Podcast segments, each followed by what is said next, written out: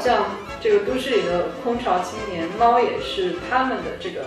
后现代生活的必备，然后很多空巢青年的精神寄托。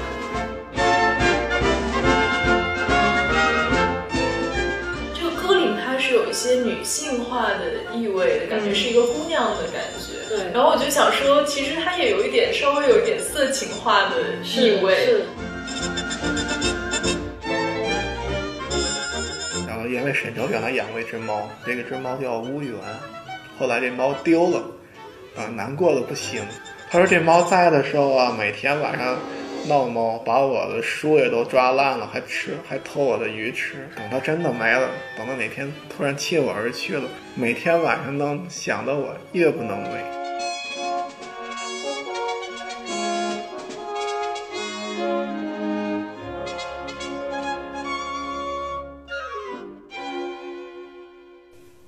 大家好，欢迎来到反向流行。反向流行是新京报书评周刊新推出的播客节目，每期都会邀请一伙文化人跟你聊一个想必你会感兴趣的泛文化类议题。我是书评周刊的记者董木姿，以后会长期在这里跟大家相见，更准确的说，应该是以声音相见。OK，我们就进入今天的正题。第一期呢，就让我们以如今统治互联网和社交网络的神兽猫作为开端，说说我们有猫的后现代生活。那介绍一下今天的文化人，我们的嘉宾都是我们书评周刊的老朋友了，就是李夏恩和张之琪。我们要不要介绍一下自己？大家好，我是之琪。我之前其实，在书评周刊实习过。我今天来的时候还想说，我上一次来这个楼应该是四年之前，就当时我在书评周刊做实习生的时候。然后今天来，感觉你们外墙是不是翻修了？感觉这楼变得新了很多。呃，二十世纪初的风格还是很好的维持了。好，大家好，大家好。大家好，我是李夏安，我就是个做历史的，没有什么可以太多介绍的地方。夏安是我们长期的特约作者，给我们策划了很多优秀的选题，比如说戊戌变法，还有之前的五四运动的特刊。那就不啰嗦了，就说为什么我们要聊一聊猫？其实今天说起猫来，好多都是陈词滥调，因为猫资讯实在是太泛滥了。今天就我们其实是一个满人类中心的动物，但是人对猫的那个占有欲啊，那个想象，整个投射出来就是非常强大，导致猫变成了一个占领我们生活各种空间的这么一个动物吧。那我们就先从自己跟猫的渊源出发来聊一聊吧，因为我知道大家其实都是养过猫的。知琪好像你的猫之前还经历了一番相亲、找对象，然后生孩子，现在对对，就我养猫的经历特别丰富。首先就是我也不是我本人，就我男朋友有把猫从美国带回中国的经历。然后我们曾经送走过一只小猫，就是它病逝了。然后我们还带着现在的猫相亲，然后让它生了小猫。就是所以我觉得我养猫的时间虽然不是很长，但是基本上养猫能碰上过的事儿，我好像都能都碰到过了。我有一只白猫，然后它的身份还挺复杂的，就是之前在香港读书和工作，然后经常去深圳吃喝嫖赌，呃，吃喝玩乐。就在这个罗湖关口的时候过关的时候，呃，看到一个新疆特产店有有一窝小猫刚生出来，然后他们就问要不要。当时我跟我当时男朋友就说呃要，然后就把这只猫从深圳偷渡到香港过来了，就是在午夜十二点左右的时候。对，然后它从此就这从一个呃深圳猫变成了一只港漂的香港身份的猫。后来我又来北漂，就把它坐了一趟飞机又带回到北京了。我感觉吧，在我港漂和北漂的这个生涯之中，猫还是一个挺好的精神慰藉的。嗯嗯对。夏恩，听说你也养过猫？嗯，其实我养的猫都不是我自己的猫。呃，我特别小的时候是住在那个特别典型大杂院里面，然后我的邻居养了一窝猫，是一个老太太。然后她那些个猫，我觉得应该都不是很好的品种吧。好像天津人也大杂院有养猫，你也不求它有多好看或者有多温顺，指望它能够捉一点老鼠。因为那个时候住在住在大杂院里面的话，老鼠会非常的多，所以养猫纯粹就是为了捕鼠。印象比较深的呢。每次邻居家养猫的时候，他中午会买来那个很多的小鱼儿，那时候小鱼很便宜，然后熬一大锅，跟米饭在一起，然后拿一个木头的那个熬熬猫那个熬猫食的那木头的棒子熬好了以后，在那儿敲锅沿儿，然后那些猫就一直一直都过来，开始在那儿吃。然后后来把一个艰巨的熬猫石的任务交给了我。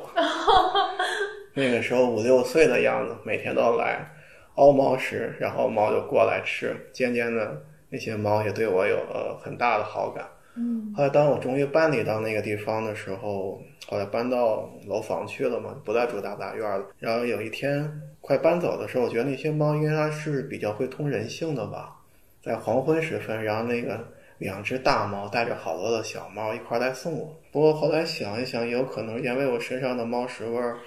味道太浓了，所以大概是由于这个缘故。对，我觉得夏安刚说那个挺有意思，就一开始其实你们那个是吃百家饭的一个猫，养在公共空间的一个猫。嗯，对，它什么都吃，只要是谁家做的饭，它都会过来吃。一直到我现在对猫有好感，在我小区的那个小白猫，有的时候只要吃点什么东西，炸串儿什么的，它要是过来的话，也喂它一口。所以我可能跟我有关系的猫，基本上来说都不是很名贵的猫。就是好多是白嫖的。嗯，对，很多都带有很自由的倾向。对，我觉得就今天说我们说猫这个东西的时候，其实是有很强的这个空间的附加的概念的。比如说像刚刚说的这种在城市里面自由活动的猫，就比如说前两年就是有个片子叫《伊斯坦布尔的猫》啊，那个就是讲伊斯坦布尔这样一个城市，它是一个。宗教和历史都比较复杂，又有很多战乱纷争的地方，但是这个地方确实有很多猫非常自由自在的，就是生活在这里，然后跟人有一个很很好的互动关系的这样一种状态的猫。但是我们今天其实，在城市里见到的猫，通常会称之为流浪猫吧？嗯啊，因为这个城市基本上是以人为中心的这么一个设计，那它是不太适宜，就是动物，动物已经被划归到自然这样一个界限里了。它不再属于城市这个空间了，所以当它属于城市的时候，它是以宠物的身份出现的。是啊，那宠物这个概念也是非常城市的。乡村我们养个猫抓老鼠，不不太会把它作为视为家庭成员或者同伴动物，是功能性是很强的。所以我觉得这个猫跟空间的关系是很有意思的，而且它也是跟整个现代城市的发展是有一个很有趣的关联吧。那另外一层就是从这现实空间到虚拟空间，就是大家常说的这个云养猫。之前还有一篇论文叫《乌有之猫》，就是讲这个分析云养猫的东西。当然，其实它好多提到的观点也是可能我们耳熟能详了。就比如说，他会讲这个今天的什么空巢青年，这个精神还蛮空虚的吧，然后需要猫作为慰藉。就其实不知道你们是怎么看这个猫跟空间的关系的，或者。就比如说，我觉得挺有意思的一个空间就是猫咖啡，嗯，就是猫咖啡馆这个东西也是这几年兴起来的吧，在城市。我之前在我没养猫的时候特别爱去，虽然这种地方的东西一般都不太好吃、不太好喝，但基本上去的目的很明确，就是去撸一下呃花色各异、性格各异、品种各异的小猫咪。呃，我觉得那个地方去了几次之后，觉得它特别像一个妓院，这个都是接客的嘛。其实大部分呃猫咖啡的猫都还是这种散养的状态啊，但是我去过最像妓院的一家猫咖啡，它是呃有一个玻璃房子，然后呃。外面是大家喝咖啡、吃东西的地方，然后所有猫都集中在这个玻璃房里。是，我也去过这种。对，嗯他说是为了更好的维持我们这里的卫生，但是这个地方就让它显得更像一个，就是呃这种情色空间的意味就非常鲜明。因为你进去之前要就是洗手液洗手，套上鞋套，然后进去之后你只有一个目的就是嗯干事儿，就对，所以就其实嗯，我觉得这是一个蛮有趣的现象。对，我觉得就是那种猫咖啡，它其实就把猫放在一个玻璃房子里的那种，就它其实是还有一个有点像门票的这样一个机制吧。就比如说，如果你只是进去喝咖啡，你不想撸猫，你不需要消费到某一个标准。但是如果你想要获得进到那个玻璃房子里面的入场券的话，它会有一个所谓像最低消费一样的标准，就是你要买，比如说某个套餐，可能比如说一百块，然后你可以进去多长时间。它甚至有一种这种性质，就让它更像是一个色情场所一样。我其实你刚才提到伊斯伊斯坦布尔的猫这个东西，有一点想来一件事情。伊斯兰教有一个传说，说那个猫是唯一一个可以爬到古兰经上的生物，因为穆罕默德伊斯兰教的创始人非常喜欢猫。哦，对，所以伊斯兰教的地带，他对猫非常尊重。这个很可能有来自于古埃及的时候把猫作为神灵，可能是与这个有关。嗯在奥斯曼帝国崩溃的前夕，然后有一群英国人、英国商人，那个时候说起来很残忍，他们会拿那个猫皮做成手套之类的东西，嗯然后他们想要把伊斯坦布尔的猫都抓起来，然后送到工厂里面去加工成手套，跟苏丹谈这件事情，但是末代苏丹拒绝这件事情，他说这些猫应该与这个城市共生共存，所以你很难想象说是在那个地方会把猫弄成猫咖啡，或者把它们关在一个玻璃笼子里面嗯去卖门票。说句实在话，我我个人觉得这些东西很难理解。我见过有，我见过真的有人像养狗一样养猫，就是在猫的脖子上套个项圈，还拿一根绳就在我家小区的楼下，每天晚上都出来遛猫，简直就是人间奇景。猫乐意，对，我觉得猫就是猫本身来说，它是不可能被驯养的生物，这是很特殊的一点。换句话说，人类是被猫驯养的。为什么说人类是被猫驯养的呢？说起来很尴尬，在格鲁吉亚的一个地方发现了人类最早的颅骨化石，然后跟这些颅跟人类的颅骨化石一起发现的还有很多其他动物的嗯那些骨头化石，然后上面有很多圆锥形的孔洞。呃，一直来说，考古学家都百思不得其解，觉得这些个东西凑在一块儿很奇怪。然后直到后来人们发现这个东西时间和大型猫科生物的牙齿，换句话说，我们的祖先最开始时候是猫的食物。哦凶猛的大型那，凶猛的大型的猫，嗯，嗯因为我们人类是猫的食物，所以这些个大家都知道，猫捕食的时候它是非常凶狠的，而且非常灵敏。一直到现在，我们养的小猫，比如说它去捉一只老鼠，它不会把老鼠先吃掉，它会先玩一会儿。是然后它如果把这个老鼠捉住了以后，它会直接用它的牙齿非常精准的咬住老鼠的颈动脉，天然的捕食者。嗯，杀手，而且呢，考古学家还发现，人类和猫和大型猫科动物的活动踪迹是一致的，就是说有大型猫科动物活动地方，基本都有人类的活动。你说不好究竟是人跟着猫一块过来的，还是猫发现这地方有它的食物，所以过来可以享受一把。换句话说，有人类的聚居地，对于大型的猫类来说的话，应该就像自助餐一样。啊，所以这个穿越回去，这个谁这个是主人还是这个规律？嗯，然后因为猫会捕食人类，所以人类不得不对这些个非常灵敏的猫类，它有非常警惕，警惕心很高。嗯所以呢，锻炼出来了人类的视觉。就是说，举个例子吧，我们对一些个风景油画觉得，哎，看了以后赏心悦目，并不是因为他们画的真的有多美，是因为几百万年前人类与猫科动物在对视的时候，它必须要锻炼自己的视觉能力，好能从那些个非常繁盛的植物当中发现我们现现代宠物的祖先，他们正在是不是正在看着我们，然后我们还要锻炼自己的奔跑能力。好能够逃特猫的捕食。另外一点来说的话，就是因为早期的时候，我们现在可以进化，是因为我们能获得动物性蛋白。不过早期人类其实能够获得动物性蛋白的机会非常的低，你给会狩猎，但是狩猎的方法也很小，所以唯一的办法就是人类要跟在大型猫科动物的后面，因为很多像剑齿虎之类的大型猫科动物，它们跟现在的猫一样喜欢玩弄猎物。然后把老鼠咬死以后，也并不把它吃掉。我想诸位如果在某些地方，比如说养猫的话，会发现这只猫得意洋洋叼了一只死老鼠扔在你的脚底下。嗯它并不是把吃掉，只是把它咬死，然后玩一玩。很多大型猫科动物也一样，就是它们会把这猎物咬死，然后吃一口就不吃了，把它扔在树上。然后这个时候，我们的人类就会趁着这个大型猫科动物走的间隙，蹑手蹑脚的爬上树去，把猫吃剩下的东西偷过来吃了。这好心酸啊！所以我觉得我们人类现在之所以吸猫、养猫、喂猫，很有可能是为了当初报答猫给我们才能剩饭吃。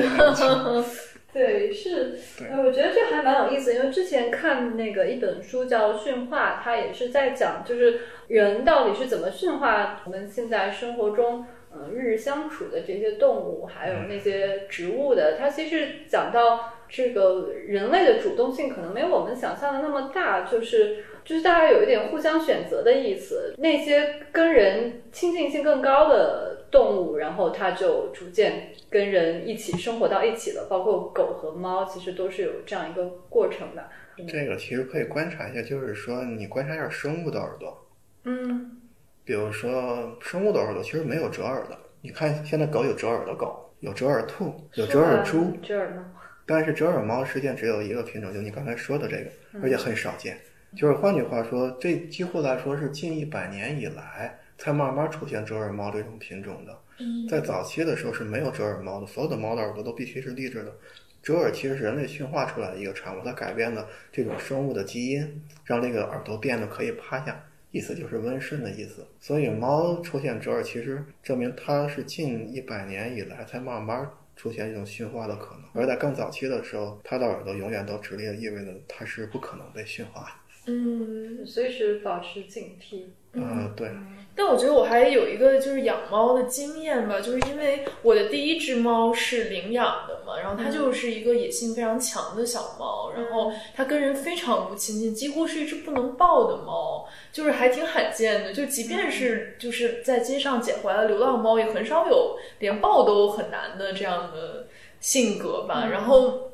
就是我男朋友一直养它，然后他就说他跟这个猫最亲密的时刻只发生过一次，就是当时他在美国上班，然后白天都不在家，然后这个猫就在，因为纽约有很多鸽子嘛，它就在阳台上扑鸽子，然后就不小心从五楼掉下去了，然后掉下去它也不敢动，就一只猫在那个。就是草草地上面等它回来，然后我男朋友回家就发现这猫不见了，就开始到处叫它，他在阳台上叫它，就在下面喵，然后就发现它在在掉掉到楼下去了，然后他就下楼去救它，他说只有救它的那一次，这个猫对他表现出了感情，就是其他的时候这个猫都非常冷漠，然后只有救它，然后带它去医院检查，看看它有没有什么受伤啊什么的，就只有那一次。然后后来我养了两只猫，因为都是买的宠物猫嘛，就是宠物猫其实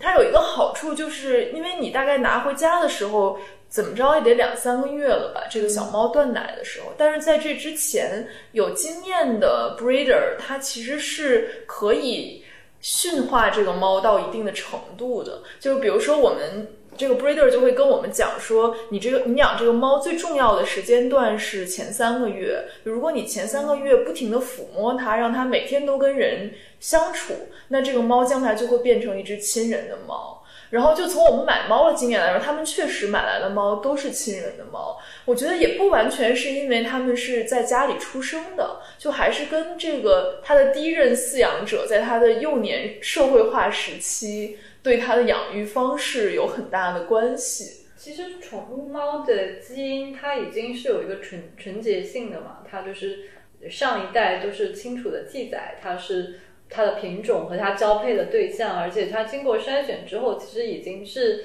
性情上会更亲人的。那比如说像，比如说中华田园猫，就是我家这只猫，它就是整个是比较野性的，嗯，对，就是觉得。确实有一个宠物身份的猫，跟一个那个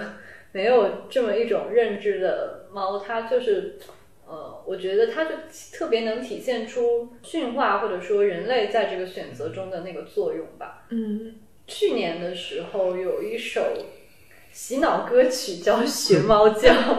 啊，这当时呃好像还获得了那个 Billboard Radio China 的年度十大金曲，啊上上线不到一个月的时候就开始爆红了，就各路的明星还有网红都在那个小视频里面来去唱这个歌，就是里面歌词是很白烂的，什么想要变成你的猫赖在你怀里睡着这些。就我觉得这个呃描述的这个场景其实是就特别宠物化的这么一个状态吧。对，我觉得呃呃看这个文本就蛮有意思，因为你会发现就是猫和人的关系变成了描述情侣的亲密关系的这样一个。可以对等或者替换的东西，而且这个据说这个歌它是怎么创作的？就是说，嗯，当时那个写歌的人，这个人叫小峰峰，他坐在自己家里书桌前，然后看到那个猫蹲在角落里，他就很想把这个猫叫过来。这个场景可能养猫的人都很熟悉吧。他喊了一声之后，猫没搭理他，然后叫唤很多次，猫一点反应都没有，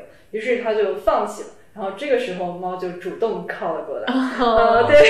然后他就说，这个经历就让他想到了他的一个好朋友，就是后来跟他合唱这个歌的那个女孩，说这个漂亮又有想法的女孩跟猫很像。然后他就用这个灵感写了这个歌，这个学猫叫。嗯，然后就就变成了一个有毒的传播。对，我觉得这个这个其实很典型。今天人跟猫的关系，我觉得。一个是在很私密的空间里，就是自己的家，而且呃，另外一个就是它跟你是有一个很直接的呃亲密的关系。觉得这个可能是就许鞍华有个电影叫《姨妈的后现代生活》了，他写的是退休，他讲的是那个退休的姨妈，她独自生活在上海这个国际化的大都市里，然后她的邻居也是一个时髦的老太太，养一只打扮的漂漂亮亮的小宠物猫。啊，对，那其实今天好像这个都市里的空巢青年猫也是他们的这个后现代生活的背，然后很多空巢青年的精神寄托。我觉得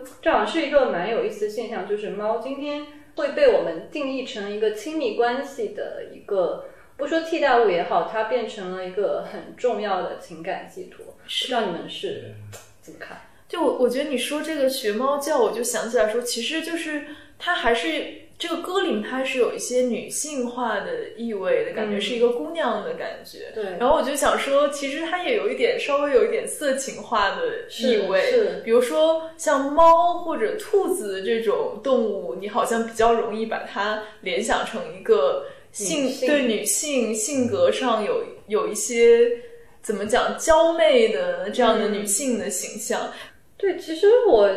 我一直觉得撸猫是一个很情欲的动作，嗯，因为你是从头摸到尾，然后这个还会蹂躏，然后就是动作也好，或者你观察它的眼神也好，就猫的内态，呃，是你是直接跟它进行对视的，而且猫的眼神是非常复杂的，因为它当睁大眼睛的时候。那个是非常纯真的婴儿状态，那他眯起眼睛的时候，就是 另外一种可以是比较面露凶光的，或者是非常神秘的，或者是呃有一点邪恶的，就是它的整个丰富是很丰富的。然后这个就包括猫，确实是经常被用来形容女人的。嗯，然后就我在刚搬来北京的时候，我就是首先要布置房间，当时还没有把我的猫接过来。我首先就是先在家里贴满了猫的海报和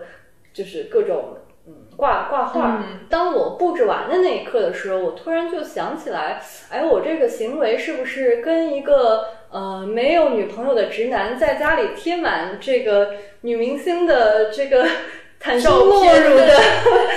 这种。巨幅海报，然后这种意淫的感觉是不是很相似？我觉得确实是有点像的，就包括呃云养猫，我觉得其实确实有一点像看 A 片的感觉，因为觉得你看这个猫的时候。你是看的很细部的，比如说你会观察它那个小爪子的特写，就是很像那个山猪。然后比如说你会看它那个小鼻子的特写，包括很多猫的出版物啊。所以其实现在说起来，猫吃的钱是很好骗的，就是是的，只要做一个猫的图册，就照片呃印出来，讲个猫的故事，就可以拿去卖，而且其实。通常卖的还不错，但是评分都很低。你在豆瓣上就就一拉一划就能看到，就是说这个就是骗钱的，因为没啥内容，但是就是会买。就是猫的造生产力、呃消费力带来的都是很强的。对，所以我觉得，呃，这整个它不只是一个呃就是共同生活的一个替代，而且它确实满足了你很多呃欲望的想象，包括身体的那个触感，就是很柔软。是，而且我觉得它就是它猫表示它舒服和开心的方式也是有一点色情意味，因为它会打呼噜，然后它的声音非常小，就是呃，据说它为什么会发展出这样一种。声音，是因为它在小时候需要就母猫和小猫之间需要交流，那它交流又不想暴露给天敌，因为如果它喵的话，就可能它周围的天敌也会发现它们，所以它们就是就进化出这样一种奇怪的发声的方式，然后是很就是声音量很低的，并且它们彼此都能够沟通到的这样一种方式，然后在人跟它交流的过程中，其实你也会感觉到那个声音是非常私密性的，然后那个声音是，嗯，就你需要离得很近，你才能感觉到，而且还有震动的这样一种效果。震指震动棒的，哦，他们现在有人确实做过测试，人类猫的咕噜声和人的脑电波的频率几乎是一致的。哦，所以换句话说，就是说它的咕噜声确实对人类有安抚的作用，嗯，这也是为什么管猫叫主子的原因之一，可能是给我们洗脑的。然后另外一个原因就是所谓的弓形虫啊，就是嗯猫会感染的一种寄生虫，但是猫会感染一种寄生虫，它不会发病，可以和猫共存，但是人类会发病，然后那就发病的症状是？觉得非常快乐，哦，真的吗？就跟嗑了大麻一样。所以说，你撸猫、吸猫会觉得很幸福，很有可能是因为你的大脑被主子散播的弓形虫病给嗯，就其实我我刚开始养猫的时候，其实我是对猫严重过敏的，就是我过敏到跟它相处大概几个小时之后，我就会出现有点呼吸困难的症状，然后我就是不会不停的流鼻涕、流眼泪这样子。但是我跟我们家猫住了一个月之后，我就自动脱敏了。就是明显是它驯化了我，就是对，啊，对了，那个猫的英文词 pussy 还有一个意思是，啊，对，嗯其实这个也是，它确实是一个很有情色意味的一种动物。就比如说像兔子 bunny，其实也有这个意思，是对吧？就是兔女郎什么的这个感觉。啊，而且从最古老的时候，古埃及的是古埃及人是最早驯养猫的嘛，嗯因为最早发现家猫是在底格里斯河的哈兰古城，嗯发现了最早驯养猫、人类驯养猫的证据，然后猫就是女神巴斯蒂。哦，然后在中国的时候，古代管猫叫猫女，然后也叫猫，嗯然后在云南那个地方叫猫婆。啊，你去吃小面的话，四川那个猫婆小面，所以都是女性。嗯，都是它有很很明确的一个性别指涉的这个动物。然后还有像是那个超级英雄的里面，哦，猫女，哦，是，还有话剧里面的猫也都是女性。嗯是嗯是嗯然后中世纪的时候，人们认为女巫和猫在一起，猫也是女性。嗯嗯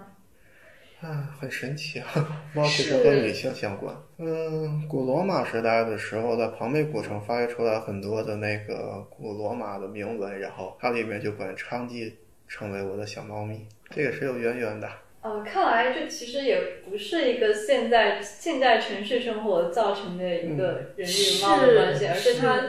一开始就是一个跨文化的、跨地域的，会有对猫的这么一个女性化的想象。嗯，嗯，对而且我觉得它可能跟它的身，就是跟它的体貌还是很有关系。就是猫，比如走路的姿势，它的骨骼走向猫步，对，就是会跟会跟狗或者其他的动物其实还是挺不一样的。是嗯，包括他的脸，他的就是那种 cat eye 的那种眼的形状。嗯，对，就是比如说，如果你戴一个眼镜是 cat eye 这种形状，一般只有女士的眼镜会是这样子嘛，就男士很少会戴一个这样的眼镜。对，所以我其实我觉得，在我撸猫的时候，我自己的身份认同的感觉其实非常男性化的。就是比如说，我就是抱着猫在跟它玩的时候，就有一次我室友回来，就刚好看到这个场景，然后他就非常震惊的说：“嗯、你看猫的那个眼神非常像一个痴汉。”然后就是他说非常像《熔炉》里面的那个猥琐男。我就觉得，嗯，哦，是吗？我我以为我在跟就小猫咪进行一个非常正常的互动啊，但是后来有一次我就看到那个呃，就是石黑亚狮子，他他是那个日本的恐怖漫画家伊藤润二的妻子，他出了一本他的漫画集，全部都是画猫的这么一个画册啊，然后我就我看到它里面就是有伊藤润二画他妻子跟猫日常的一幅画的时候，就我发现，哎，这个就是石黑亚狮子他。就是看猫的那个眼神也非常的猥亵，然后这个我就放心了，我感觉这个好像不是你自己的问对，题，非常正常的一个状态。其实我就刚，我觉得刚刚我们就是有讲到猫，它作为一个亲密关系或者一个呃有一种呃情欲意味的这样一种互动的状态。但其实现在有很多人也把猫当成孩子养的，嗯，就是我觉得就是现在。这种这种育儿焦虑、母职焦虑，已经从养孩子过渡到了养宠物嘛，就是还是蛮常见的。就比如说，就是我之前看过一个人类学家，他写一本书嘛，然后他就是因为在比如在西方的流行的观点，就是说你养宠物是有利于你身心健康的嘛，包括很多比如说一些呃宠物会被用来治疗一些心理疾病啊，然后或者比如 PDSD 啊这种这种病的，大家认为宠物是一个很好的。安抚的安抚者的这样一个角色，但是这个人类学家就讲说，其实不是这样的。他举个例子，他就比如说说你遛狗，其实这个你健康是来源于遛，并不是来源于狗。你遛什么其实无所谓的，宠物并不能给你带来真正健康的生活。但是相反来说，你养宠物给你带来的心理的焦虑，其实反而会不利于你的健康。就他的观点是这样的。就你养宠物，其实跟你养小孩儿，其实会带来差不多这个程度的焦虑的感觉。我觉得这个比较典型，就是说，当你的宠物或者当你的猫生病的时候，我觉得这个就是最典型的一个场景，就是会非常非常焦虑，就是因为一个人，其实你自己生病的时候，或者你的小孩生病的时候，你觉得是有用两种方式可以去判断的，一种是你自身的身体经验，就大家都生过病，或者说哪儿疼。或者说哪儿不舒服是一种什么感受，我们其实都知道经历过。另外一种就是医生的这个客观的医疗上面的诊断。那对于猫来说，就是首先它是不能说话的，它不能主诉告诉你说它哪里不舒服。然后其次，即便它能，你也不知道，因为你没有这个身体上面的共情的能力。所以说，你其实去看带宠物去看病，其实你最焦虑的一点就是，当你把这个宠物带到医院的时候，其实医生根本就给不了你一个确定的答案。或者说，他即便给了一个确定的答案，你也不知道你宠物到底是不是这个问题。就是我觉得这种身体经验的断裂，就导致说，当他生病的时候，你会非常非常焦虑。你可能知道他不舒服，但是你也不知道他哪儿不舒服。你不知道他昨天是不是呃，今天是不是比昨天好了一些？就这个，就是我觉得这种共情上的无能，其实会让人觉得特别无助的。我觉得这个感觉是会让我非常焦虑的一点。嗯，其实我觉得吧，这个。啊，周围都是女性，好像没这种感觉啊。谈恋爱的时候，你会问：“嗯，老婆你怎么了？你哪不舒服了吗？你是不是不高兴啊？你想要点什么呀？”然后就是你管呢。啊，这个时候你就觉得非常的焦虑。嗯。所以呢，如果你养一只猫，然后你也发现猫这个样子的话，你会有一点心理准备。哦，心里会踏实很多。嗯，其实我觉得就是说，如果你如果猫在给你焦虑的话，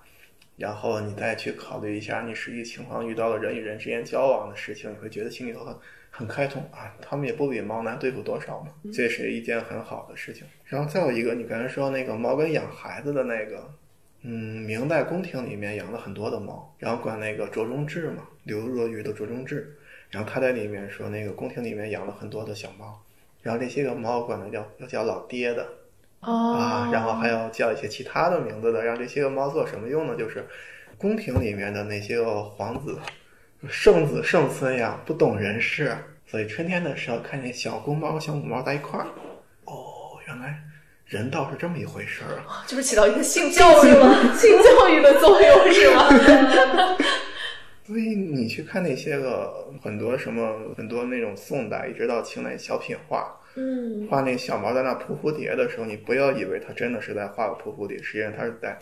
对那些人进行性教育，嗯，对，都是有这种色情意味的，嗯嗯嗯，是人类最早的启蒙。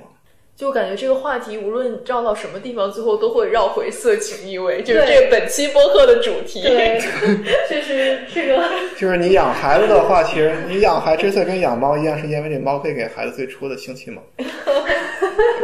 从古代人就知道了。嗯，这这这确实挺有意思，就是穿越回古代，然后再到今天，好像猫的这个。关于性的或者关于这个亲子的功能，好像一直都在人这里，呃一直都存在的。就其实刚刚之前讲的，就有一个蛮有意思的，就是其实今天为什么养宠物，也就养猫给我们带来这么大的焦虑，其实跟今天我们怎么养孩子是有很大关系的。对就今天中产阶级的育儿焦虑。包括我在一个就是养猫群里，他们呃这个群主其实也是非常激进的，就是整天呃发一些呃有什么人虐猫了，大家快快去打击他，或者说就是猫咪它只能吃哪些猫粮，哪一些是有毒的，就是一定不可以买，就是它整个是有一个非常严格的科学喂养科学育儿已经发展到科学养猫，这对对，嗯，对，但是它又会很强调这个猫的这个生而平等的这个阶级属性，就是比如说有这个领养代替购买这样一种东西，就是嗯。其实你能看到关于各种各种关于小孩的或者关于人的这种权利的话语，都在猫身上是有一个直很直接的体现和转化的。嗯嗯，我我我觉得是这样，就是就反正我个人是不不太会按照科学养猫的方式养猫，我只是比较随意的养猫的方式。但是我觉得在有一些你真的没有办法解决这个猫的一些问题的时候，你真的没有办法不诉诸科学养猫。嗯对，就比如说我家的这只猫就是小公猫嘛，然后它我们想让它交配生小孩儿嘛，但是它你就要忍过它一段时间的发情期，然后它这个发情期就每天都要尿床，嗯，就是你无法让它不尿床。对，然后就是我我们两个就每天属于不停的在换这个 被子和床单的这个这个过程当中，然后我男朋友有一天就。他早上起来大概可能四五点钟就被这个猫给尿尿了床，然后他就醒了，然后他就气气冲冲的走出卧室，然后就不回来了。然后我就问他说：“我说你去干嘛呀？”他说：“我不回来，我研究它怎么才能不尿床。”然后他就拿出他前两天买的一本那种猫咪行为学的手册，可能有这么厚，然后就在那儿一直看。然后等到我睡醒了出来，然后我就问他说：“你有什么研究成果吗？”他就说有，他就说你要怎么引导这个猫尿到它该尿的地方是有一套方法的，比如说你要每天记录这个猫什么时候尿尿。然后它在记录了几天之后，它真的就有一个规律，比如它就告诉我说，这个猫平均大概六个小时要尿一次尿，然后等到它快尿的时候，我们就已经有这个预感了。然后这个时候，我们就可以小心的把它引导去猫砂盆，或者仔细观察它要尿在哪儿。就是就是你，我觉得总总有这种把你逼到一个不得不 诉诸科学养猫的这样一个程度，然后你就要向他投降，就是你没有办法，没有办法不这样。哎，我怎么觉得你们照顾这个发情期的猫，很像就是照顾一个就是呃刚出生的婴儿，非常像，就是而且我的心态都是一样。就我作为一个女性，我就比如说我我也会经历一些就是婚育的焦虑嘛，其中很大的一部分就比如说当我生了小孩之后，如果我每天都睡不了一个完整的觉，然后我老公又不管我，这个时候我要怎么办，对吧？嗯所以我记得我我们当时刚把这只小猫接回来的时候，它特别小，然后它就是每天晚上都是很焦虑的要跟人在一起，然后它经常会叫，然后经常会半夜上厕所，然后就是你几乎是要不停的。总总在被吵醒的这样一个状态，然后他来的第一天，我就打定决心，我一晚上都不要起来。他不管不管他怎么闹，我都让我男朋友起来管他。然后后来我就跟他讲说，我说如果你能就是过了这一关，就如果你对一个猫可以这样，那我觉得我们还是可以考虑将来要不要生个小孩儿，就把它当成一个测验一样。是，所以猫不只是承担了性启蒙，还承担了这个 呃母职的育儿的一个。对，我觉得它真的是一种亲密关系的替代物吧。嗯，就在各个层面都是的。就所以我们会有沮丧的这个情侣关系，沮丧的亲子关系，但是我们有一个比较甜蜜的人与猫的人宠的关系。对，但我我觉得就是当当你把你和猫的之间的关系当成一个亲密关系的时候，我觉得它会跟人有一个不一样，就是说，比如说人和人之间，我们也经常讲说，你亲密关系不成功，是因为人和人之间本质上就不能互相理解嘛，你总总有不能理解它的部分。但是你跟动物之间是真的有本质上绝对的绝对的对绝对的不能理解，所以你就会发现说，这个绝对的不能理解、不可逾越的鸿沟，既给你带来了快乐，也给你带来了失望。就是我觉得快乐的一部分就是你永远都不会触礁，就是你永远都不会触到那个真相大白的时刻。比如说，我一直这么养这个猫，这猫到底愿不愿意被这么养？嗯这个这个答案是永远都不会揭晓的，所以你也不会真的很伤心或者很沮丧。就像你一个关恋爱关系失败，你最终知道说你付出了一切都是他不爱你，对，都是白费的。然后他其实根本不爱你，就这个太沮丧了。但你跟宠物之间其实是不会到那一刻的。但同时，你们的就甜蜜的程度也会打折扣，因为它的反应，它对你所有的行为的回应也是有限的，就是它没有办法像人一样给你如此热烈的全方位的回应。所以我就觉得说，嗯，某种程度上来说，要看你会怎么在亲密关系里面做选择。如果你是愿意选择一个更更不会触到那个最危险的点的关系，那我觉得跟宠物是很好的。但如果你追求更深的交流，宠物显然是不能满足这个这个要求的。我觉得养猫和养狗有一个很大的区别，嗯嗯就是你看我们怎么着来说的话，你可以很喜欢狗，然后你可以让它陪着它到处跑，它喂它吃的东西。嗯、有的时候你也会抱它，我是说有的时候，嗯，但你很少，但我好像没有听说有谁说，哎，把狗放在床上吧，是但猫可以上床。是的，但是呢猫你也拦不住它嘛。是对，但是你可以发现一件事情，就是说狗实际上对人很听话，很温顺。嗯你是主人过来冲你摇尾巴，给口吃的就跑过来了，嗯，还很开心，然后还会毁了你所有的鞋，是。对它不断的舔，鞋油都完蛋了。然后，但你说你让一只猫过来舔一下鞋，不可能，它往往在你写稿写的最痛苦的时候，然后趴到键盘上是。把你东西都毁掉，对，是。还拿它没有辙。然后你早上起来的时候，发现已经在你的床铺上尿了，是，嗯。经常做这些个事情。但是你会觉得啊，我很宠它，它还可以到床上来，嗯。你还要抱着它啊，这件事情就不知道是人的劣根性，还是因为我们人类本身就很贱，所以那些个对我们唯命是从的宠物，反而我们看轻它，嗯。叫狗奴才呀之类的。但是这猫对我们不屑一顾，我管叫主子。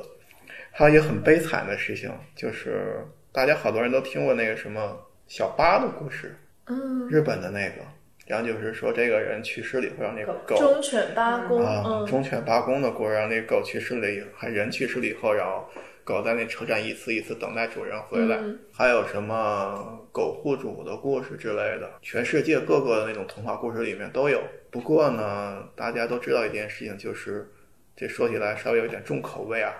就是宠物主人如果突然死掉的话，宠物会怎么做？会把它吃饱餐一顿。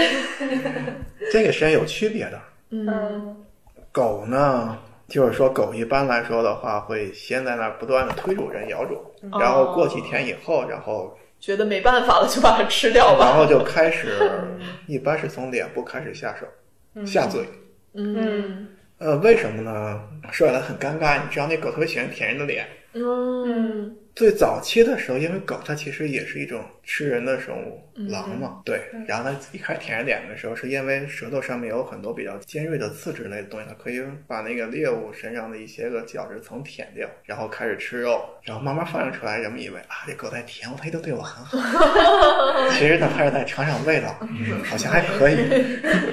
然后它慢慢开始舔舔舔舔。不过真的，现在狗可能舔人纯粹就是觉得对你好感。然后开始舔舔舔，有天没有人喂它，它就开始咬撕咬，是因为它已经开始发疯了，嗯。因为主人已支配它时间很长了，然后它也没有主人，它开始发疯了，所以开始从脸开始吃起。但是猫一般来说的话，进行研究，猫不会这样做。而大家一直都觉得啊，这猫看起来还是对人类很好的嘛。别看平时对人不搭不理的，然后到了人死的时候是很忠实的守在人的尸体旁边，然后也不会去吃它。不过前几年的一线研究调查显示，原因可能不是这样子的，是因为猫觉得人类这种生物的气味很不好闻，所以它不屑的吃。就是换句话说，它不吃你不是因为对你尊重，而是因为好吃。是因为 他觉得你不配被我吃。嗯嗯而且我觉得很多宠物猫其实它都已经丧失了撕咬的能力了。就比如说，我经常有时候会喂猫肉啊什么的，就是你真的要剪成非常小的一块儿，它才会吃，不然它就会玩儿。就如果说你包包一个整的虾给它，它多半会拿来玩儿的，它不会把它吃掉。你把它剪成它适宜咀嚼的大小，它才会吃。对我，我觉得它们就已经被嗯，家养的就已经没有那种撕咬东西的能力了，或者说，也许它从小没有吃过这样的东西。哦，嗯这其实也有个误解啊，嗯就是说，猫科这种生物，就猫需要的动物蛋白的能量大约是狗的四到六倍。为什么这个样子呢？是因为这种猫科生物它的撕咬能力很强，就是它是天生为狩猎而生的，嗯嗯所以它可以不断的捉住一只老鼠，在那玩来玩去，然后再很精准的咬它一口。但是你发现它是把整只死老鼠扔给你，嗯，它不去吃，为什么呢？因为它的撕咬能力和捕猎能力很强，但咀嚼能力很差。哦，所以呢，它可能捉住一个猎物以后，然后它会，就是说，只能够尽力的咀嚼出来，就吃掉这个猎物的一部分，剩下东西就都扔掉了。很挑食的生物，这也是为什么人类可以吃猫的才能剩饭，然后从而达到哦进化的原因，是因为猫其实很浪费。然后呢，你刚才说这点也是，就是你不可能给这个你的小猫活物呀，所以猫会在那玩来玩去，它是因为它狩猎的本能，它可以咬它几口，但是它咀嚼能力确实很差，所以你可能给它一大块肉扔过去，它也会玩来玩去，它也会咬几口，但它不会吃。但是它吃的确实很很困难，嗯，是的，是的。对它吃的时候百分比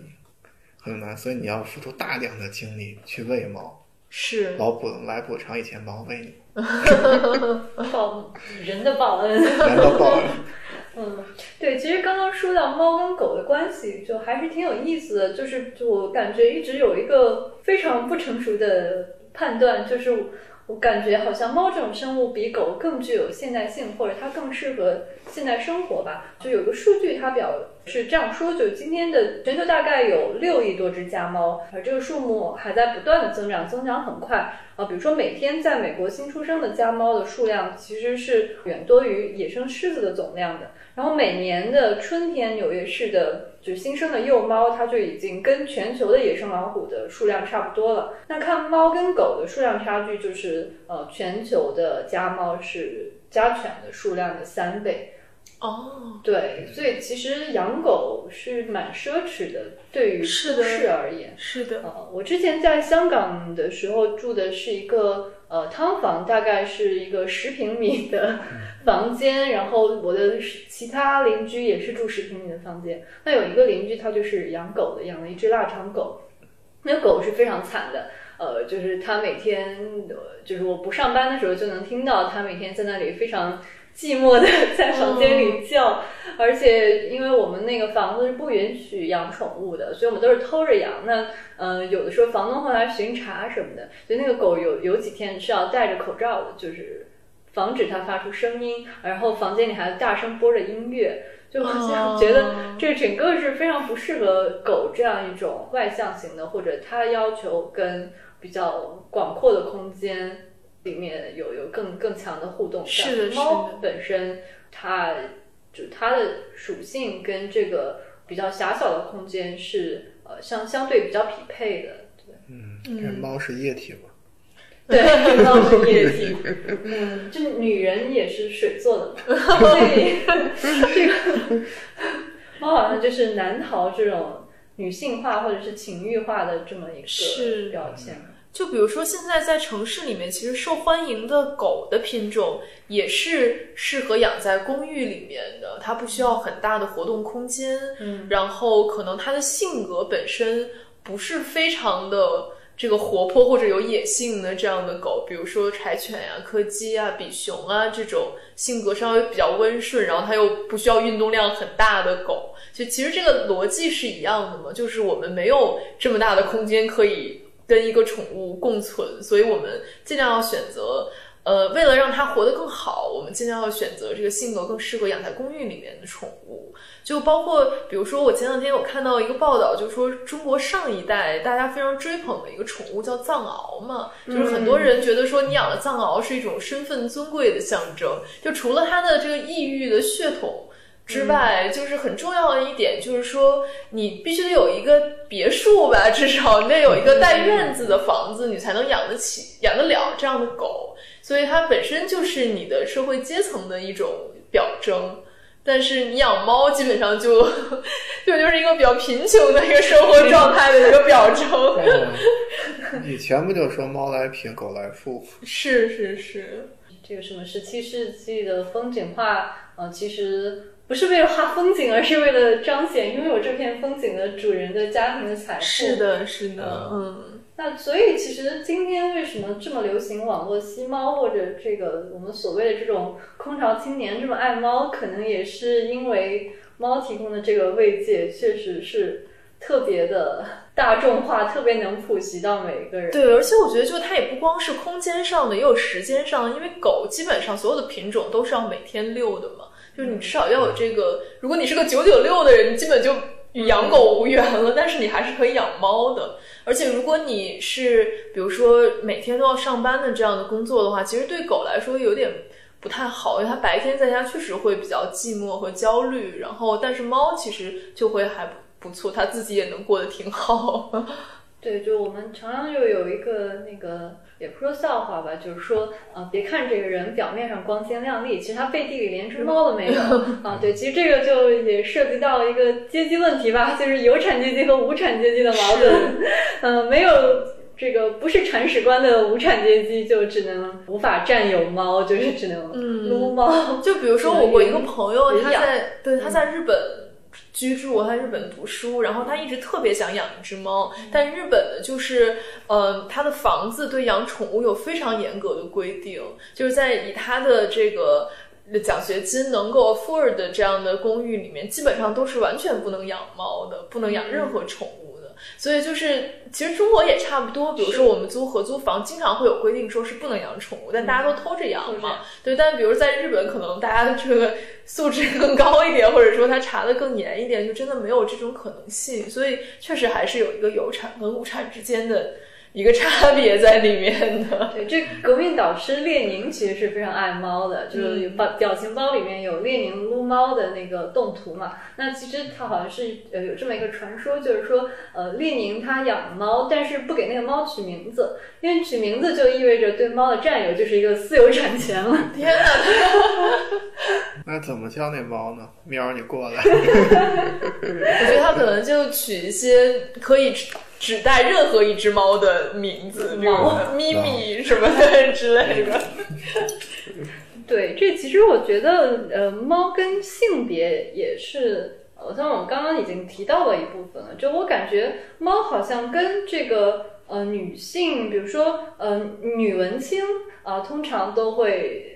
呃，想象里要拥有一只猫的，呃，有还有这么一个笑话，就是西方的一个笑话吧，就是说，Amanda 四十岁了，没有孩子，就她每天晚上都流连于酒吧和俱乐部，啊，去结识比她小十岁的那种年轻人，然后她就在那个 Instagram 上发布很多用了特别多滤镜把自己修的光彩照人的那种照片，然后这个故事的结局是什么？不久之后，她就会买一只猫作伴。啊，那这是什么意思呢？是因为在西方文化里面，就是没有子女的独居的那种中年老人，在人们印象里通常是与猫相伴的。是。这个其实它是有一个负面意涵的嘛？就比如说，我之前有看过一本书，它就讲说，在西方，就上世纪六七十年代的时候，如果一个人他非常的依赖他的宠物，或者说他只与宠物为伴，大家会认为你是有问题的 loser。对你不光是个 loser，代表说你是一个有一个非常不健康的社会关系的这样一个人，然后你没有能力跟人建立亲密关系，所以你只能。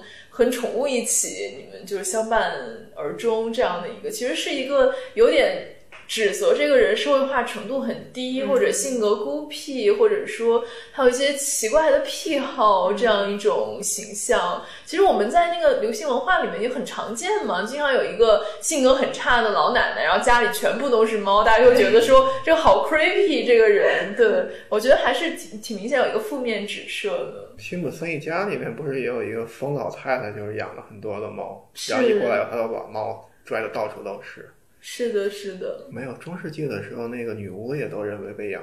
都认为养猫，而且呢，根据很多的那个档案里面记载说，这个猫一般是魔鬼的化身嘛。中世纪认为猫是魔鬼的化身，然后怎么喂猫呢？是呃记载的就是说，这个猫会爬到它的乳房这个地方，然后喝它的血。哦，对，就是老太太把猫当孩子养。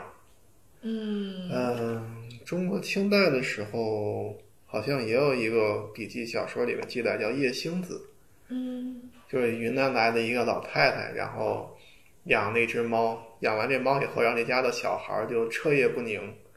后来到了有一天晚上呢，这家人就看就发现有一个就一只大猫，这猫的背上骑着一个老太太，然后跑来跑去，这小孩就开始啼哭惊叫，然后他们有人就拿了一个弓箭把这个猫给射中了，等到醒过来，等到还发现原来是这个云南的这个老太太，然后和她的猫。一直好像一直都市传说里就有猫脸老太太这种。嗯，对，就、嗯对啊，猫脸老太这是后来的事情。我中国古代也认为猫能够说人话。呃，最早的记载是五代的时候的《北梦所言》里面说，唐末的时候有一个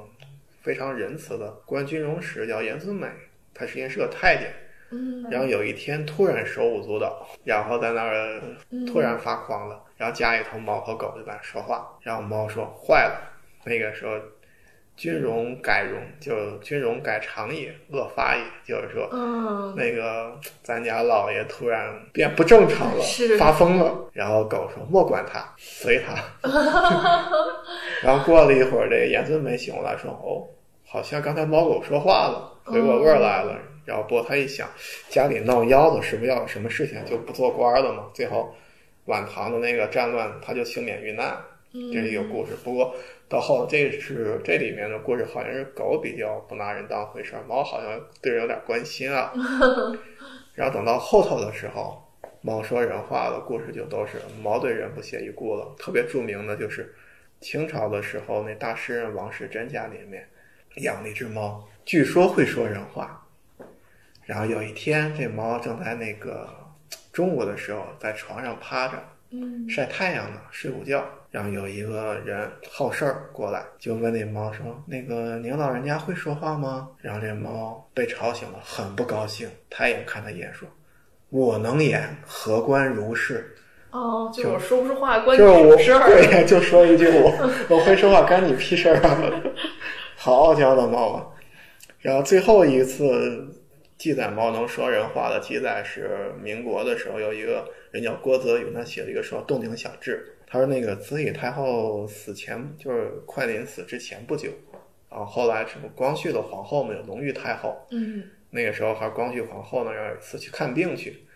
然后去拜见慈禧太后，见婆婆呀。然后走在路上的时候，看见宫里头养了一只玉猫，在脚底下爬来爬去的，然后就觉得好像是就问旁边太监说：“是不是没有喂猫啊？这猫怎么老跟过来跟我去的呀？是不该喂猫了？”然后这猫突然站起来，跟那个龙玉太后就说：“奴才吃过了。哦，哎，所以这个古代的猫的传说里面，就猫通常还是就就比如说会说话，或者一些会说话，而且很很会作妖。嗯，会作妖，对对之前那个著名的猫鬼案，猫鬼，对。猫妖传，还还有一个《猫妖传》，《猫妖传》那是编的，《猫鬼案》那个是真的隋朝的嘛？嗯嗯。隋文帝时代的时候，隋文帝的王后，隋文帝的皇后独孤皇后，前段还有一个电视连续剧呢，说这两个人很恩爱，然后突然之间肚子疼，嗯。跟针扎的似的，找了人来看，说啊，你这个是猫鬼疾，然后查来查去，说，哎呦，这好像是你的同父异母的弟弟，叫独孤陀，他们家里头的人养了个猫鬼来害你来了。哦，对，说有一个猫鬼案，不过这件事情其实是这件事情说句实在话，隋文帝用来打击外戚家族的，嗯呃所谓塑料夫妻情嘛。他跟那个独孤皇后之间的感情其实也没这么好，嗯 然后打击一下他弟弟，这样子就也杀一杀他的威风。因为早前因为早期的时候，那独孤皇后是和隋文帝一起听政的，皓月二圣。你想天天妻管严，心里也很不爽。嗯 然后借这个机会把他弟弟整一下。过了三年以后，独孤皇后就去世了，嗯所以你就可以想这件事情背景是什么了。嗯是所以这个猫的神秘性还是这个在政治博弈里面也得到了一个运用吧，感觉。嗯，对，这个猫基本上来说的话，在古代就是很阴险的生物。嗯，嗯，那它是有一种文化共识的，还是对，李嗯李林甫被称为李猫，就是他笑里藏刀。对，然后在西方的时候，认为猫是女巫的伴侣，魔鬼的化身。嗯哎那我们今天这个猫好像是经历了一个这个从反派到一个呃洗白了正义的洗白了已啊，经。对，维多利亚女王率先垂范，养了很多的猫，然后他说我应该改变一下猫在人类公众面前的形象，猫是一个很好的动物，嗯，然后人自上而下的一个。大家开始养猫。嗯，不过不过中国人确实对猫本身并不讨厌呀，除了那个故事以外，你很难找出来说这个猫有多不好、多作妖的故事很少。嗯嗯基本都是大家都很爱猫，猫很傲娇，对你爱答不理，然后你还上赶着去。沈周有一幅画，就画是一只小猫嘛，然后那猫团成一个团儿。他们还有人发现，在那个奥斯曼帝国几乎同一时期，也有一幅画画的几乎一模一样，也是猫团成一个团儿，然后都爱四个小脚。然后因为沈周原来养过一只猫，后来这只猫也这个只猫叫乌源，后来这猫丢了，把难过的不行。他说这猫在的时候啊，每天晚上闹猫，把我的书也都抓烂了，还吃还偷我的鱼吃。等它真的没了，等到哪天突然弃我而去了，每天晚上都想的我夜不能寐。就跟人失恋一样，真的，嗯，就这个包括对对猫的感情，就是那个就得不到的永远在骚动，被偏爱的有恃无恐，这个是。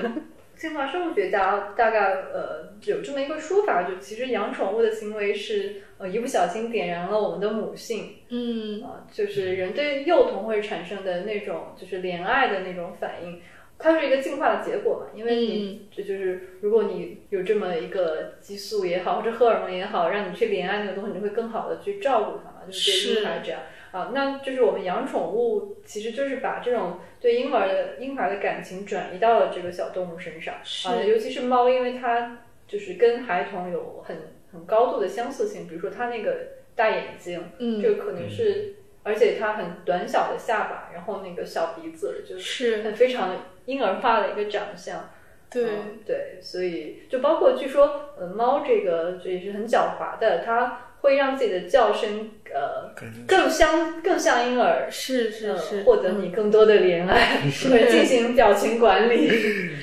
你去动物园的时候，当然你看老虎会觉得很可怕了。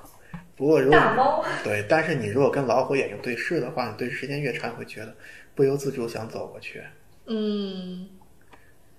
我觉得它跟老虎的区别就是它把那个整个比例改变了。老虎就是眼睛很小，鼻子很大，然后猫就是把眼睛放大，鼻子缩小的一个版本。对，对，因为我家养的是豹猫嘛，它很多习性其实都有点像豹子或者老虎，就是它跟一般的其他的品种可能有一点不一样。比如说，它会站起来抱你，就经常会看到那种。老虎跟饲养员重逢的场面，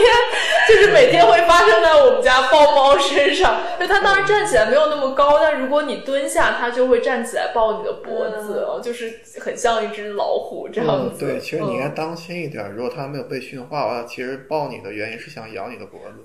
它已经 它在它已摸颈经在动脉 在接哪儿。近，你在接近我。嗯，对，它这样张一颈动脉呢，然后嗯舔一舔，看味道好不好。哎，对这个说起来，就刚刚讲到莲幼这个，好像大家讲到爱猫，通常好像也跟女性更相关一些。一个是女性更容易莲幼嘛，就是好像感觉就是在爱猫的这些人里面，好像女性形象是更多一点的。就包括觉得台湾他们有这么一个说法，就是叫爱心妈妈，就是整天在路边上。猫粮喂喂小野猫的那种，嗯就是爱心妈妈。然后通常它们的形象是比较负面的，因为猫的叫声会比较扰民啊，或者发情的时候会影响到大家休息啊。对，也有很多这个宠就是流浪猫保护的组织认为这是一种错误的做法嘛。嗯，就是就是你其实保护流浪猫更好的方法是给它绝育找领养的家庭，而不是说在让它在流浪的情况下，然后不断的喂养它。对，嗯，就所以其实就就比如说这种做法吧，就会、嗯大家会觉得是女性呃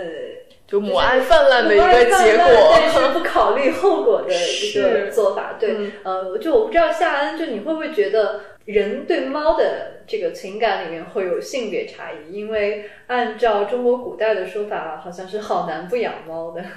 啊，不过现在不过西方说法不是说一个男人如果对猫好的话，对他女朋友会很好。对，就是我我觉得会有那种，会有那种说法，就比如说你的男朋友是猫系的还是犬系的，嗯嗯，就感觉是两种会会用他养的宠物的品种来区分它不同的性格，这样子。就所以是人也猫格化、狗格化了，已经。对，或者说一个猫系的男生，你会倾向于他是真的是一个养猫的人吗？就是从他对宠物的选择上投射出他的性格。嗯。嗯。你看那宫崎骏的片里头不有经常有那猫绅士，嗯。啊，但你会发现猫绅士其实是一个很女性化的角色，是。虽然看上去好像很男性、很温暖，是。但其实他是一个很女性的角色。嗯。当你说这个人是一个猫系的男性的时候，有的时候你是说他很高冷，呃，就是最开始有点难接近的这样的。，对但是如果接近完以后，觉得这人好像很阴性，嗯嗯嗯然后会管那些个比较开朗阳光的叫什么小狼狗，好像是这么叫。对，就是犬系可能就是更积极向上一点，然后情感需求比较高的男性，大家会认为他是像一个狗一样，然后可能情感需求比较低、比较高冷，然后这样就情绪上有点琢磨不定的人，可能会大家认为他是猫系的吧。嗯，不过猫系都比较有创造力。是，我觉得现在就是，比如说很多明星也会去刻意营造一个爱猫人士这样的人设，然后他拉很多粉丝的好感啊什么的。对，这这样子会比较有神秘感，因为猫是让人看不透的宠物嘛。对，但但感感觉养个狗好像就对没有同样的效果，不知道为什么。对，所以好像也是猫跟作家的关系是特别好嗯，是嗯，嗯，对，因为猫觉得，因为作家觉得猫都看不透的话，然后正好跟他笔下所研究的人性一样，很难够琢磨。或者我觉得是一种生活方式吧，就像我们这种生活方式，比如说呃伏案工作者，然后不太需要出门上班的人，确实会感觉跟猫更契合一点。对，所以是这也是我觉得为什么好像猫比狗更有现代性，它更像一个现代城市的非常适应的，跟这套呃现代生活相匹配的这么一种呃属性。是的，是的，就有时候你看那种小区里面遛狗，你会觉得这个狗其实也很苦恼，就它每天下来就是在那个草丛里面溜几圈，也不知道它在干嘛，然后村里最合适了。对，然后这个主人也很无奈，就跟着他走，也不知道他想干嘛，然后一边走一边玩手机，然后在地上把它拾捡起对，然后我路过就想说，你们两个都这是图什么的？为什么要这样？呃，我我我小区里有很多养狗的了，不过你确实能从狗来看出来这个主人他的三六九等。嗯呃，每天黄就是说这么说，每天黄昏的时候，小区里的那个小区的那个园子里面有很多的狗，然后看见那半大的老太太抱着小哈巴狗，长毛的那种，然后呢还有养那种柯基的，但是我觉得一定不是纯种的柯基了，然后带小腊肠到处溜来溜去的，嗯。呃，我见过一次大个儿的松狮，嗯。被一个大胖子牵着，我觉得真是很配对儿。但是呢，这些狗来说的话，确实有一个王者类型的存在，就是，呃，我们小我我这个楼一楼，一楼然后有一个人，是一个个子很高，然后看着很高冷的一个，呃，不过我跟他说话，其实发现这个人还是挺好接触的，然后看着很高冷的一个男的，比如那个，呃，T 字形小平头，嗯。然后应该来说，我觉得如果你们女性来看的话，应该觉得他长得很帅，然后他养了一只黑背。嗯。你可以想象一幅这样的情景：夕阳西下，然后在那个一片几乎没有其他狗过来的一个草坪上的，然后这样的一个很帅的一个男的牵着一条黑背，然后两个人在夕阳内沐浴在金色的夕阳下，一种感觉就给人一种王者的感觉。嗯，然后与此相与此相对，就是在我们家出了那个小区门以后，然后那边有一个小桥，小桥那边是一群流浪狗，他们的那个地盘没有一个苍色的大狗，我觉得它的后宫一定很丰富，有无数的小母狗跟着它。哦。对对对，然后它的那个表就是它就是那种谁过来的汪汪叫，然后有很多母狗在后头跟着，前呼后拥的感觉。嗯嗯，然后这是另外一派，然后就是小区里面的宠物和外头那个野狗，他们这两派基本上来说是互不沟通的。嗯但是你看猫，猫就不太一样。我小区我小区里面有几只猫，有一只白颜色的，然后尾巴都烂掉的一个猫。呃，你喂它吃的，它才会过来。估计它一定受过很多的伤害，然后但你喂吃，它会过来。然后它一般见人的话，它都会跑。呃，还有一只黄白相间的一只猫，然后时不神出鬼没，不知道什么时候会出现。还有一只黑白的，就是灰颜色，然后有黑颜色条纹的虎斑猫，算是最古老的品种了。嗯然后它也是每天黄昏的时候会出来一下，然后它的主要任务是跟那个黑背对视一会儿，然后慢慢就走掉。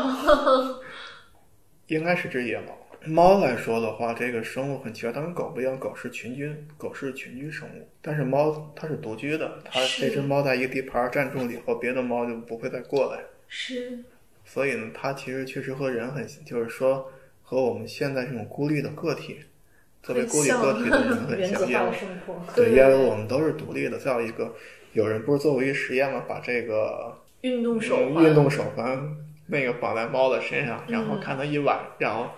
第二天看那手机上，这猫一晚上你不知道它去了什么地方，仿佛就是早晨起来你发现它肯定是在家的，但它这一晚上可能到这城市的某一个角落，嗯，嗯这很不可思议的事情。对，就包括如果你在家里养两只猫，它们一般来说都是很难和平共处的嘛。对，对，就经验，非常非常难。对我，我见过很多人养两只猫，养了很多年之后，他们还处于一个紧张敌对的状态。嗯，危险关系。嗯，就尤其是如果他们两只猫是同一个性别的，比如说是两只公猫，基本上他们一辈子都很难真正的 get along 了。啊，这个这个同 柴的，是，对，都是直男。嗯，对我感觉现在好像，不管从古代到今天的这个元夕猫，好像这个大家爱猫这件事儿，或者对猫的看法，都好像有一个跨文化的共鸣，感觉好像没有什么中西隔阂。啊，对，都觉得猫女性的，啊，桀骜不驯的，很高冷，然后不太爱搭理人。到了近代的时候，觉得猫独立、天性自由，嗯，差不多这个中西方都取得了共同点。然后另外共同点就是，猫可能是我们的主子。对，其实这说到人与猫的这个主奴关系，就还真是挺辩证的。是，嗯，对，其实你们会觉得就是猫是自己的主子吗？我觉得我倒是没有这种刻意讨好它，或者是什么样的心态，但我是觉得我特别希望它能够在家里不受约束，这个是我很坚持的事情。就比如说我们家那个猫在发情期的时候，它每天都尿床，但是我不会把它关在卧室外面。但一方面是因为它你关它会一直在门口叫，但是很多人的选择是它叫几天它就会放弃嘛，就是你只要忍过了最最开始那几天，你就可以一劳永逸的解决这个问题。但是我就觉得我不太能接受我在它身上施加任何的限制，就我希望它在家里是想去哪儿就能去哪儿，想干嘛就能干嘛这样一个状态。就你是以同伴动物的身份来去对待它。对，或者我觉得我对它有一种。就是有一种道德义务吧，就是我不希望因为他跟我在一起，所以他没有能够完全自由的生活，或者是怎么样的。对我还听到一个人他有过这么一个说法，他就说，当你家里有两只猫的时候，这个房子就不是你的，而是猫的，就是你其实是住在猫的家里面。然后，然后我其实觉得还挺有道理。就我还看到一个研究，就是说猫为什么会想跟你一起睡觉，嗯然后它的理由就是说，它就是猫觉得那个床是它的，就是它是因为喜欢你才允许你睡它的床。所以叫主子来临幸你了。对对对，所以我会觉得在空间上限制它是有点我不太能接受的事情。嗯。因为本来人就是占了猫科生物它的空间嘛。换句话说，如果现在的大陆没有人类的话，应该是猫科动物的天下，嗯，天生的狩猎者，智商很高，嗯捕食范围又很大，而且还这么萌。是，今天也是对哦。对哦。所以换句话说，从最远古的时候，那个我们靠猫的才能剩饭来养活我们自己，嗯到现在我们为它奉献食物来说，都是感谢猫的恩德。真的，真的就是猫的恩赐和人的报恩的过程。好的，我们今天 把人与猫的关系总结到了这样一个报人的报恩的叙事上。嗯，那我觉得可能猫奴听了之后还，呃，原原来是呃原来如此，嗯，对，感谢主子赏饭吃。真是的，真是弄弄明白了 为什么的关系是这样的。嗯，那好，那我们今天这个对于人类吸猫的这个故事的追溯，以及我们养猫的这个情愫的这么一个总结，大概就到这里吧。希望各位对猫有兴趣的朋友可以留言或者把自己跟猫的故事告诉我们，然后以后我们的节目还会再继续，呃欢迎大家关注。好，那我们再见。拜拜，拜拜，再见。